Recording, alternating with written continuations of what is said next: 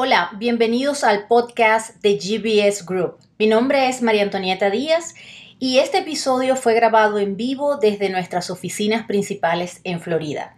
Espero lo disfrutes y compartas con tu familia, amigos y conocidos. No olvides seguir la pista del contenido que cada semana publicamos a través de nuestras redes sociales y página web. Hola, muy buenas tardes. Eh, mi nombre es María Antonieta Díaz y estamos aquí para nuestro webinar de flujo de caja. Eh, disculpen la tardanza eh, que no pudimos arrancar ah, por un problema técnico en punto a las 2 de la tarde. gracias por estar aquí con nosotros y ahora pues vamos a hablar sobre los, cómo evitar los errores más comunes en, el manejo de flujo de caja y la importancia que tiene el adecuado manejo del flujo de caja para ah, su negocio. Eh, ahora vamos a comenzar. Eh, a ver, eh, lo primero, ¿qué es más importante? ¿Tener ganancias o tener un flujo de caja positivo? ¿Y cuál es la diferencia entre uno y otro? es cierto que para que una empresa pues, pueda manejarse adecuadamente, debe poder tener ingresos suficientes y que sus gastos sean menores que esos ingresos para tener alguna ganancia. Eh, y que sus accionistas, por supuesto, eh, sientan que están, está siendo lucrativo, porque si no, pues, ¿para qué hacemos negocios? Eh, queremos tener una ganancia. Pero también es cierto que cuando tenemos una ganancia, no necesariamente esa ganancia la tenemos en efectivo. puede estar en nuestras cuentas por cobrar porque nos deben dinero y no necesariamente el hecho de que genere ganancia quiere decir que tenemos un flujo de caja suficiente para manejar el negocio. Eh, es muy importante que em, tomemos en cuenta y vamos a ver las diferencias entre uno y otro eh, y por qué es tan importante manejar el flujo de caja y saber em, si efectivamente vamos a tener eh, lo que se llama el cash flow, el flujo de caja necesario para poder mantener operativa la compañía. Porque la realidad es que a pesar de que tengamos ganancias, eh, si no tenemos caja, no tenemos dinero en el banco, no vamos a poder pagar nuestras creencias, no vamos a poder pagar la nómina. Entonces es súper importante que eh, no solo veamos y analicemos eh, las ganancias de la compañía, sino que también cuidemos tener un flujo de caja sano y suficiente para cubrir las operaciones. Entonces, con esto les digo que el efectivo es el rey es el que al final nos permite desarrollar nuestro negocio, reinvertir en él, poder cumplir con nuestras obligaciones y lograr que nuestro negocio se desarrolle de una forma sana y adecuada y pueda crecer y pueda generar también mayores ingresos y por supuesto mayores ganancias. Así que em, vamos a, primero hablar un poco de lo que tiene que ver con los estados financieros para que em, entendamos las diferencias y cómo se mueve el flujo de operaciones a través de los estados financieros, que son herramientas importantes de que como empresarios podamos conocerlas y entenderlas. Entonces, cuando hablamos de un balance general, estamos hablando de un eh, documento donde se resumen todos los activos que tiene la compañía, todos los pasivos que tiene la compañía y el patrimonio. Estas son las tres em, em, áreas que cubre un balance general. Entonces, hablando de qué significa eso en mm, coloquialmente hablando. Eh, cuando hablamos de los activos, estamos hablando de las cosas. Los activos son los muebles, son eh, si tenemos una ubicación física como un, almacén o una oficina. Em, las cosas son lo que tenemos en banco. Las cosas son también, eh, pueden haber cosas que no son tangibles como las cuentas por cobrar, pero también son activos, son cosas que tenemos porque en algún momento vamos a poder cobrarlas y convertirlas en dinero, en efectivo. Entonces, todo eso está colocado en un balance general en los activos o assets de la compañía. ¿Qué son los pasivos o las liabilities? Son las cosas que debo. Mis cuentas por pagar a los proveedores, eh, otras cuentas por un préstamo que tenga por pagar a un banco. Ese dinero que debo son mis pasivos. Y luego está el patrimonio. Y el patrimonio no es más que lo que al final el neto entre estos activos que yo tengo menos estos pasivos, ese neto es el patrimonio, que es lo que me queda o lo que le debe la compañía a sus socios y es el dinero que ha aportado este, y eh, esto tiene que balancear. Por eso se llama este balance, balance sheet, es la suma de los activos tiene que ser igual a la sumatoria de los pasivos y el capital. Entonces, esto pues tiene que estar balanceado siempre. Así que aquí hay un ejemplo de qué tipo de cosas tenemos dentro de cada una de estas áreas. En el caso de los assets o las cosas o los activos, están activos a corto plazo o circulantes como lo que tenemos en efectivo o en banco, eh, las cuentas por cobrar, account receivables, el inventario, lo que tenemos para vender, los productos que tenemos para vender, los inmuebles, activos fijos como inmuebles, como equipos, como vehículos y otras inversiones que tengamos. Estas son las cosas que tenemos. Luego están los eh, pasivos o liability, que son las cosas que debo, que son las cuentas por pagar, que son las ah, tarjetas o líneas de crédito que tenga, eh, préstamos que me hayan hecho, bien sea préstamos que me hizo un banco o algún amigo o dinero que debo.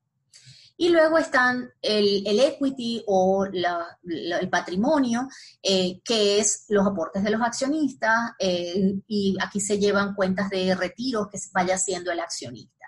y por supuesto aquí también va, se va acumulando las ganancias que la compañía haya generado. Eh, esto es lo que constituye un balance general. Ahora vamos a hablar de em, las ganancias y pérdidas o profit and loss. Este es otro estado importante y comúnmente vemos los estados financieros de las compañías. Casi siempre cuando hablamos de los estados financieros, la gente se refiere al balance sheet, al balance general, o a ganancias y pérdidas o estado de resultados o P&L o profit and loss. Lo pueden conseguir de todas esas formas nombrado, eh, ese estado de resultados o de ganancias y pérdidas que incluye las ventas, los ingresos eh, que se hagan, eh, sea por venta de productos o servicios. Luego están los costos, el costo de comprar los productos, costos de venta o otros costos variables. y luego están los gastos. Estos son gastos fijos, gastos administrativos, en fin, todos los gastos que. Y, el, y luego esto termina en un neto de que se constituye en la ganancia o el profit que genera la compañía. Entonces, en ganancias y pérdidas tenemos todo lo que tiene que ver con las ventas, costos y gastos que se generan en el negocio. Eh, luego, tenemos otro estado que no es tan comúnmente utilizado, ni analizado, ni entendido, pero es súper importante y es lo que traemos a colación con este webinar, que es el flujo de caja eh, o cash flow statement. ¿Cómo se calcula ese flujo de caja? Tenemos un efectivo en banco al inicio del periodo. Esto es un, em, eh, estado que eh, se utiliza en un periodo determinado, del primero de enero del año del ejercicio al 31 de diciembre del ejercicio em, y, digamos, hace, nos hace ver como que todo lo que ha venido pasando con el movimiento del efectivo. Entonces, luego está, se suman eh, o restan eh, lo que se produce o, sale del flujo de caja operativo de, la compañía. Luego hay una parte de flujo de caja de inversiones que puedan generar eh, ingresos o que se hayan hecho inversiones y haya salido el dinero. Entonces esto es como entra y sale el efectivo, el, cash. Eh, luego hay flujo de caja financiero que tiene que ver con dinero que produzcan inversiones o eh, dinero que, pedimos en un préstamo y va a entrar dinero a la cuenta de la compañía y voy a tener efectivo, pero es producto de un financiamiento. Entonces no es producto de la operación, de las ventas que generaron. Y luego esto nos va a dar eh, el efectivo eh, al final del ejercicio que estemos o del periodo que estemos analizando. Entonces, eh, ahora les voy a dar algunos ejemplos de cada uno de estos tipos, como cuáles qué cosas se suman y qué cosas se restan. Arrancamos, como les dije, con el efectivo al inicio.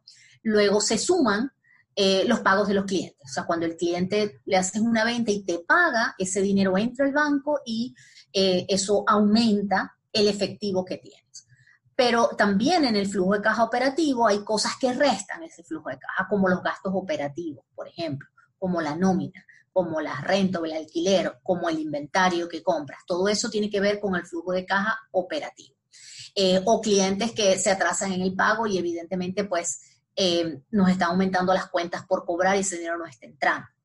Eh, luego, en el flujo de caja de inversiones está que hicimos una venta de un activo, tenías un vehículo y lo vendiste, o tenías un, em, un inmueble y lo vendiste, em, eh, y eso, digamos, suma porque va a entrar dinero por esa venta, y resta compras que haga de activos porque tuve que comprar una computadora, una máquina, etc. Luego, en el flujo de caja eh, financiero es, está aportes que hagan los accionistas, préstamos que le pidamos al banco, eh, porque eso va a hacer que entre dinero en la caja, pero ah, no es de, de, la parte operativa del negocio del día a día, sino que son financieramente hablando aportes y dinero que va a entrar, pero que no tiene que ver con la operación del día a día y luego eh, eso suma y luego cómo se restan esos, ese flujo de caja financiero eh, con repago de préstamos. Tenemos que pagar una cuota mensual y está saliendo ese dinero eh, y contribuciones que se hagan a los accionistas o repartos que se hagan a los accionistas. Entonces, eso es lo que nos constituye un estado financiero de flujo de caja o cash flow. entonces, es el movimiento de efectivo a través de un periodo de tiempo y mm, son entradas y salidas y cómo al final quedamos, cuál fue nuestra posición final de efectivo. Em, al final, con este dinero que nos queda después que hacemos todas estas operaciones, es que podemos lograr hacer nuevas inversiones, hacer crecer el negocio, tener, eh, pagar para eh, una campaña de mercadeo, etcétera. Ahora les voy a dar un ejemplo para que podamos verlo em, en, eh, ejemplificado lo que estamos hablando. Esta teoría de los tres estados financieros, el balance general, estado de ganancias y pérdidas o estado de resultado o, em, ganancias y pérdidas y el flujo de caja. En un ejemplo, vamos a ver María's Shoes. Eh, esa es un, eh, una historia de que yo quería, en vez de, ser contador, pues tener un negocio para vender, comprar y vender zapatos. Así que mm, vamos a ver cómo funciona. Vamos a ver, eh, en este ejemplo tenemos, vamos a arrancar con ganancias y pérdidas, con P&L. Eh, vendimos 3 mil dólares de zapatos y luego pues tuvimos costos de 700 dólares. Eso fue lo que nos costó esa mercancía que vendimos. y luego tuvimos gastos eh, de 200 dólares. Entonces tenemos ventas de 3.000 menos los gastos de 700 menos los gastos de 200. Finalmente el negocio nos dio una ganancia de 2.100 dólares. Esto es ganancias y pérdidas que nos da el movimiento de ingresos, costos y gastos durante un periodo determinado, donde estamos viendo que vendimos ese eh, 3.000 dólares, y tuvimos costos de 700, quiere decir que tuvimos una ganancia bruta interesante y además tuvimos unos gastos de 200 eh, dólares, así que obtuvimos una ganancia de 2.100. Ahora veamos cómo se maneja el flujo de caja para este mismo negocio y este mismo ejemplo. En este ejemplo vamos a ver ganancias y pérdidas, vamos a ver flujo de caja y vamos a ver eh, ganancias y eh, balance general, cómo se mueven entre ellos, porque al final en contabilidad todo tiene que balancear y estos estados financieros todos están interrelacionados. Entonces, en estas láminas que les voy a presentar van a ver esa interrelación. Eh, veamos el flujo de caja. Este, en este negocio de María Shoes, eh, arrancamos el, eh, con cero dinero en banco, porque están arrancando de cero. Luego de estas ventas que, que tuvimos de 3 mil dólares, realmente pudimos cobrar solo mil Así que esto nos está afectando eh, desde el punto de vista de caja los mil que nos dieron eh, inicial y tuvimos que comprar un inventario de 900 porque necesitábamos, eh, por supuesto, se, necesitaron, se necesitó comprar inventario para poder venderlo y poder generar estas ventas. pero compramos más de lo que se vendió, del costo que, nos, que estamos colocando acá, y nos quedó dinero en el inventario. Entonces, pero salió, tuvimos que hacer eh, un cheque de 900 dólares para pagar el inventario. Y tuvimos que pagar 200 dólares de renta. Entonces tuvimos que hacer un cheque y salió ese dinero de la cuenta del banco. Entonces, esto fue lo que el movimiento operativo del flujo de caja operativo que tuvimos durante el periodo que estamos analizando. Em, luego, ah, también hicimos inversiones porque necesitábamos unos escritorios, etcétera, para poder operar eh, y compramos unos muebles. Entonces nos gastamos 200 dólares, eh, invertimos 200 dólares, em, hicimos un cheque para comprar muebles por 200 dólares. Luego, em, eh, financieramente se movió y como, como accionista hice un aporte de 700 dólares. Entonces, este dinero, em, lo que ven acá es si suma o resta, en este caso en el flujo de caja operativo, las ventas, los mil dólares que nos pagaron por los zapatos que vendimos suman eh, el inventario, los 900 dólares que sacamos para pagar el inventario, restan em, el flujo de caja operativo y la renta, pues resta, sacamos también para pagar la renta. Cuando sacamos dinero para comprar los muebles, los 200 dólares, también nos resta el flujo de caja. Eh, y luego em, el flujo de caja financiero fue, el aporte de capital que hizo el accionista que aumenta eh, la caja que hay. Y al final tenemos un neto de todas estas transacciones que nos quedan 400 dólares en el banco. ¿okay?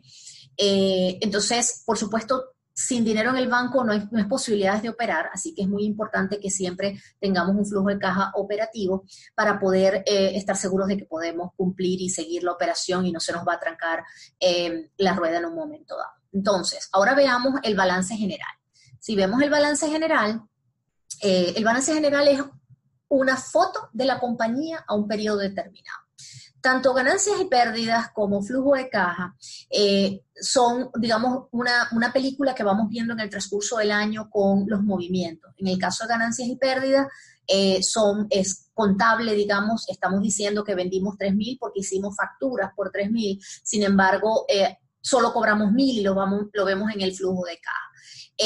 entonces, aquí está, ganancias y pérdidas es una teoría de lo que pasó, porque efectivamente vendimos 3.000 eh, y tuvimos los costos de 700 y los gastos de 200, pero no necesariamente todo ese dinero salió em, o todo ese dinero entró. Así que al final nos está dando una ganancia de 2.100. En el caso de flujo de caja, sí efectivamente son cosas que entraron y salieron. Fue la realidad que pasó con el dinero en efectivo. Entonces, al final nos quedaron 400 dólares.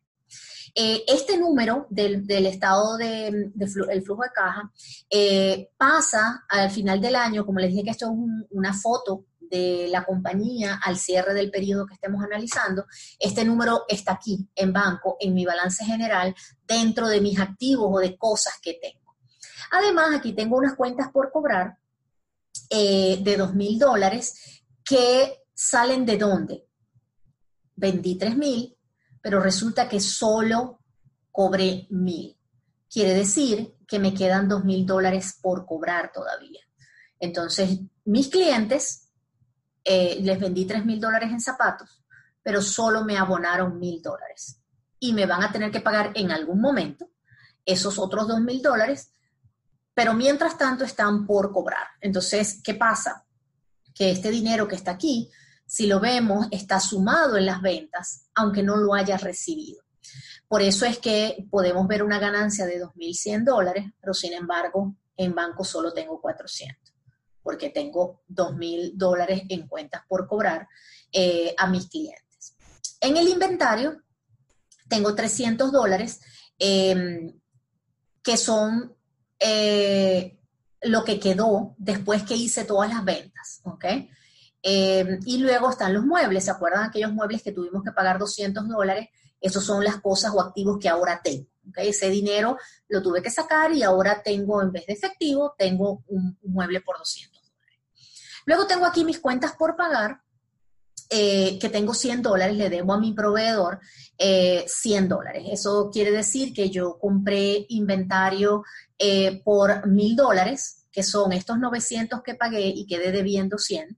Eh, de los cuales 700 son parte del costo y los otros 300 todavía me quedaron en inventario para hacer nuevas ventas luego. Y tengo el patrimonio que tiene que balancear la suma de cuentas por pagar, de mi uh, liability o mi pasivo, eh, más mi patrimonio, pues tiene que sumar el monto de los activos o cosas que tengo. Eh, entonces aquí tengo en patrimonio 700 que se produjo del aporte capital que hice acá, que se puso dinero en la compañía, y además la ganancia que se produjo, que son estos 2.100, que viene acá para balancear esto. Entonces, eh, como ven, ustedes aquí, estos tres estados están interrelacionados, ¿ok? Y se mueven unos con otros, y por eso es que hablamos de que la contabilidad eh, se balancea eh, y siempre hay una entrada doble donde se afectan dos cuentas al mismo tiempo eh, para lograr que esto cuadre y funcione. Entonces, en este caso tenemos el balance general, que como les dije, tiene que sumar el total de las cosas, activos que tengo, el mismo monto que la sumatoria de las cuentas por pagar o, pasivos que tengo, más el patrimonio. Entonces, ambos en este caso suman 2.900, quiere decir que mis activos eh, es igual a mi pasivo más mi patrimonio, que era lo que les mencionaba. Y ganancias y pérdidas, pues tiene que dar, para que esto balancee, tiene que pasar a, parte del equity. Y mi banco al final tiene que cuadrar con mi estado de flujo de caja. Así que de esta manera funcionan los estados financieros y es muy importante que no solo se dejen llevar por el balance general y estado de ganancias y pérdidas, sino que también empleen el flujo de caja. Todos los sistemas em, de contabilidad normalmente pueden eh, sacar un estado de flujo de caja y mostrarles para que también lo analicen, porque es súper importante que entiendan que están usando el dinero em, y cómo están eh, manejando el, flujo de caja o la caja y no solamente eh, ganancias y pérdidas. Em, así que estos dos puntos pues son importantes. La ganancia no las maneja ganancias y pérdidas y el banco viene del flujo de caja. Em, hablemos ahora eh, de cómo es una forma sana de utilizar la caja y de qué manera deberíamos primero utilizar el dinero que tenemos. Primero debemos pagar los impuestos. Señores, cumplan con sus obligaciones, este, estén seguros de que están haciendo los abonos necesarios. A veces creemos que tenemos un dinero que lo debemos realmente, eh, así que tienen que hacer sus pagos estimados de impuestos, asegúrense de hacerlos oportunamente em, para evitar multas, penalidades e intereses. Eh, luego debe pagar sus deudas, tiene que cumplir con sus compromisos, honrar sus compromisos.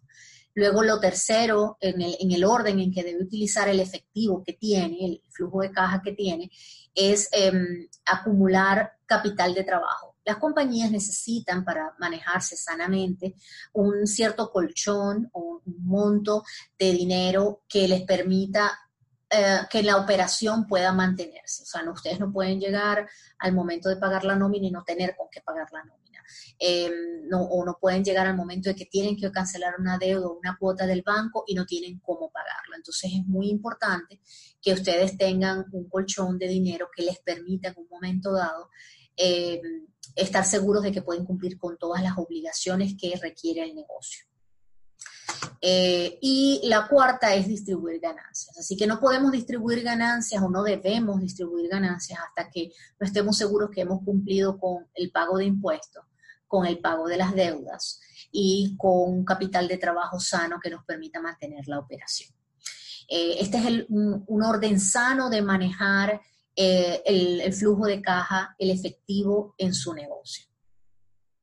Eh, pagar los impuestos, pues debe hablar con su contador para estimar cuáles serían los impuestos que le va a tocar a pagar y hacer pagos estimados. No espere a última hora porque siempre es más complicado.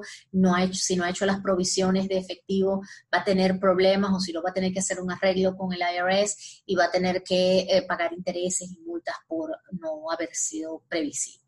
Así que para evitar sorpresas, asegúrese de que está haciendo sus pagos estimados trimestrales.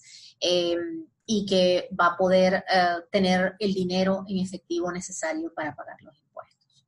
El segundo punto, que es pagar las deudas. Las deudas se repagan pues de las ganancias y el efectivo que producen esas ganancias. Es importante que pueda estar al día para no acumular intereses y penalidades que lo hagan más difícil y más cuesta arriba pagarlo. Acumular capital de trabajo, eh, debe tener ahorros en efectivo eso es crítico para su negocio y debe mantener al menos unos 3 a 6 meses de gastos. Si usted dice que los gastos mensuales son 5 mil dólares, pues entonces acumule mínimo 15 mil dólares y téngalo siempre de colchón eh, para estar seguro de que puede cubrir todos sus gastos operativos y no va a tener problemas de flujo de caja. La mayoría de los negocios este, eh, que, que tienen problemas tienen que ver muchas veces con que no tienen suficiente flujo de caja para cubrir las operaciones. Y por último, eh, por supuesto, los accionistas quieren ganancias, lo que quede pues se distribuye. Em, eso debe ser después de llegar a un nivel de del capital de trabajo necesario para que su negocio pueda estar sano y poder cumplir con todas sus obligaciones y, mantener la operación, entonces se distribuye el exceso.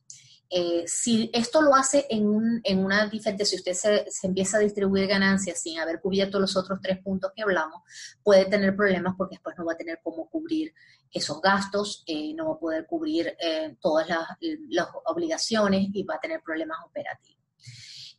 Hablemos ahora de cómo es el ciclo de flujo de caja. Aquí les voy a dar un ejemplo gráfico para que podamos entender cómo funciona. Primero, por supuesto, se genera una venta. ¿Okay? Eh, llegó una persona y me compró zapatos, me, me compró un servicio y se genera la venta. Eh, la generación de la venta hace que tenga que producir el producto o el servicio o, o, hacer las compras o lo que tenga que hacer y luego eh, viene la facturación. Entonces le facturo al cliente, le digo, ok, esto es lo que, el dinero que me debes. Y luego llega el pago. Eh, y luego, por supuesto, tengo que reponer el inventario de lo, que, de lo que vendí para mantener el ciclo. Esto es un ciclo cerrado donde em, se mantiene haciendo esto diariamente con cada transacción. Eh, en, este punto entre facturación y el pago, pues hay gestiones de cobranza que hay que hacer para asegurar que el dinero llega eh, de, la, de, forma adecuada, en los términos acordados. Eh, y es parte de que todo esto se mantenga. Entonces tenemos que estar seguros de que tenemos un proceso adecuado en cada una de las áreas para asegurarse que se factura adecuadamente, se cobra oportunamente, se recibe el dinero y tenemos las facilidades de pago para que la persona nos pueda pagar de forma oportuna eh, y con todas las facilidades que sean necesarias que compramos de la mejor manera posible y que logramos, por supuesto, todo arranca con la venta. Si no hay venta, eh, no, no, se produce nada más. Así que eh, tenemos que lograr que ese cliente llegue y esté interesado en nuestros productos o servicios. Em, algunos, algunas ideas de mejora en cada una de estas áreas que vimos en este ciclo para que puedan eh, implementarlas en su negocio. Eh, en las ventas, por supuesto, incrementar ventas siempre es importante. Eh, podemos hacer estrategias para lograr captar mayor cantidad de clientes, tener más leads, más gente interesada, em, tener más presencia en el mercado. también puedes buscar vender productos de más alta rentabilidad, eh, cosa de que tu mix te ayude a tener una mejor ganancia. Eh, tener un adecuado seguimiento a las cotizaciones, mejorar el seguimiento a las cotizaciones que tengas pendientes. Le visitas una cotización a un cliente y no se ha terminado de cerrar el negocio, eh, qué hacer o cómo mejorar ese proceso de seguimiento es em, algo que siempre apoya a que se termine de generar la venta. Y como cuarto tenemos incluir ah, productos o servicios adicionales. Esto se llama upselling. Si puedo, si una persona me compra una cosa y puedo lograr que me compre otra adicional, ese mismo cliente que logré captar, eh, indudablemente que esa eh, venta adicional pues va a generar mayor eh, beneficio. Luego, en el área de producción, liquidar excedentes de inventario. Es muy importante que controlen adecuadamente su inventario. Eh, para eso es eh, vital que tengan un sistema que, mm, que, les permita tener un control adecuado del inventario, eh, un sistema automatizado. no llevar a mano realmente trae muchos problemas, errores, retrabajo. Y, y, realmente hace que se, se pierda tiempo valioso y que no se tengan eh, niveles adecuados de inventario porque no se tiene eh, en línea o, la información oportuna.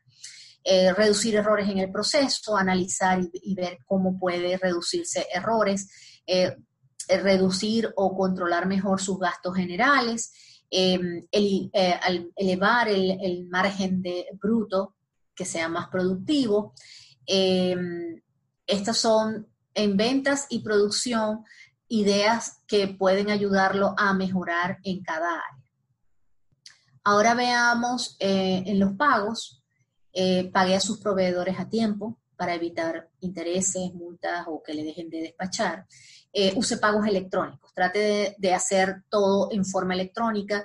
Hay eh, vías eh, muy económicas y, algunas sin costo donde puedes hacer pagos, como el ACH y tratar de no, no gastar, por ejemplo, en transferencias bancarias o no enviar por correo porque se tardan más.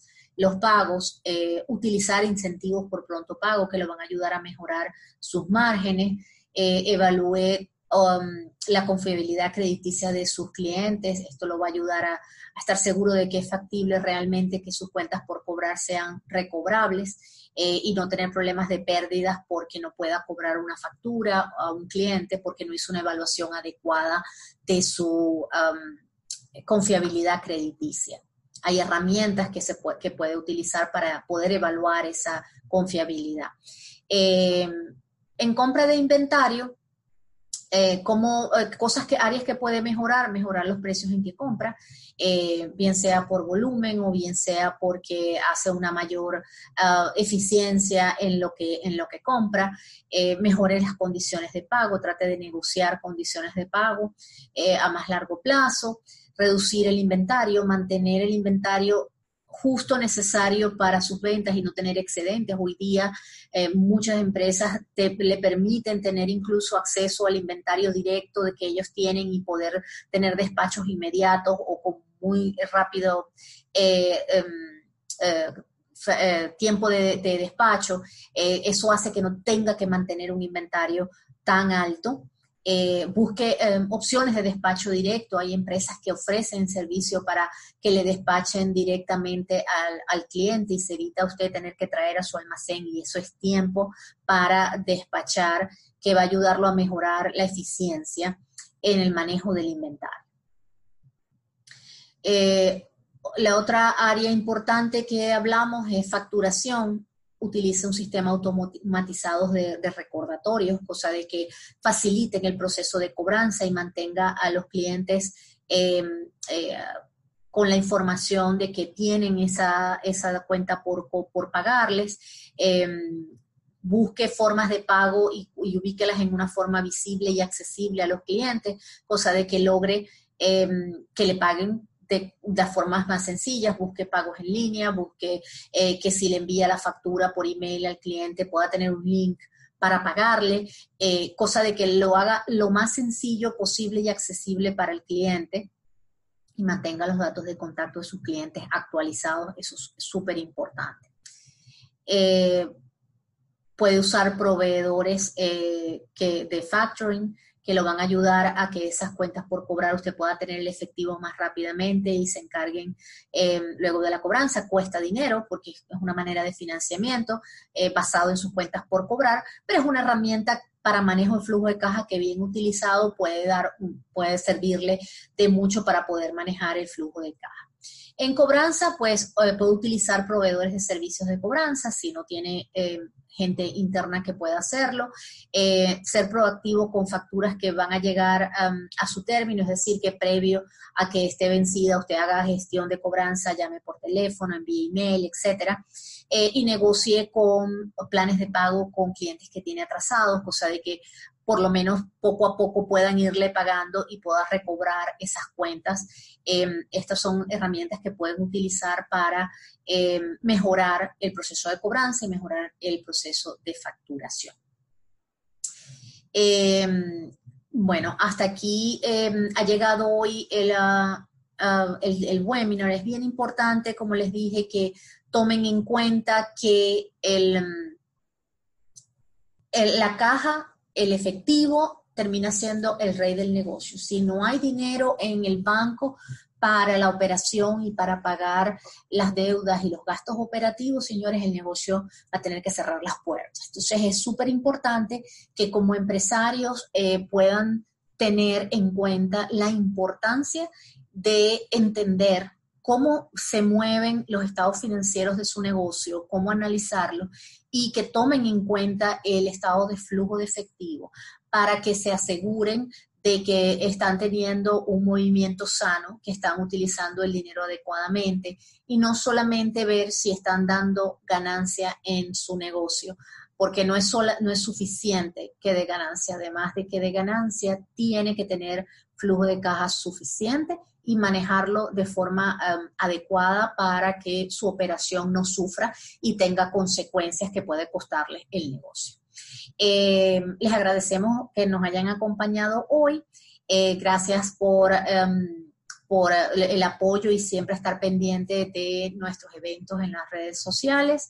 Los próximos eventos que tenemos, um, el Ask GBS, que son sesión de preguntas y respuestas, el 7 de agosto. Eh, y el 14 de agosto son las próximas dos que vamos a tener. nos puede enviar sus preguntas vía este email, preguntas arroba y allí con gusto vamos a, tomar todas las preguntas que nos hacen para eh, hacerlas eh, en vivo en nuestra sesión de preguntas y respuestas. Eh, así que pueden enviar cualquier duda que tengan sobre este webinar o sobre cualquier otro o cualquier información que ustedes quieran saber sobre su negocio, sobre contabilidad, sobre impuestos, sobre cualquier área que los ayude sobre arranques de negocios. Em, tenemos el webinar mensual el 21 de agosto que va a ser sobre estrategias y evaluación de negocios para visas E constantemente. Ah, nos conseguimos con eh, gente que nos pregunta, eh, mira, quiero hacer una visa E de, inversión o de mm, eh, intercambio comercial eh, y no, no sé qué negocio o cómo hago para que un negocio cumpla con las características, debo comprar un negocio en marcha o eh, puedo arrancar un negocio de cero, qué tipo de negocio funcionan, cuáles son las características que ese negocio tiene que tener, eh, en fin. Hay una, hay una serie de estrategias y nuestra experiencia a, través de, casi 20 años ayudando a empresarios a establecerse en los Estados Unidos, nos permite pues tener eh, un conocimiento que puede ayudarlos a entender las mejores estrategias para, de, negocios que pueden utilizar para lograr exitosamente una visa E. Así que se pueden inscribir en este link en gbsgroup.net slash próximo para que eh, puedan acompañarnos en este webinar. El webinar que acabamos de dar va a estar en YouTube, así que visiten nuestras em, redes.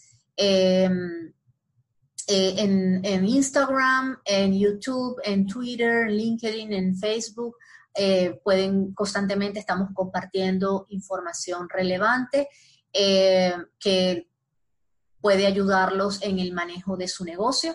y pueden compartir por allí si tienen dudas o preguntas y con mucho gusto vamos a incluirlos en nuestras preguntas y respuestas.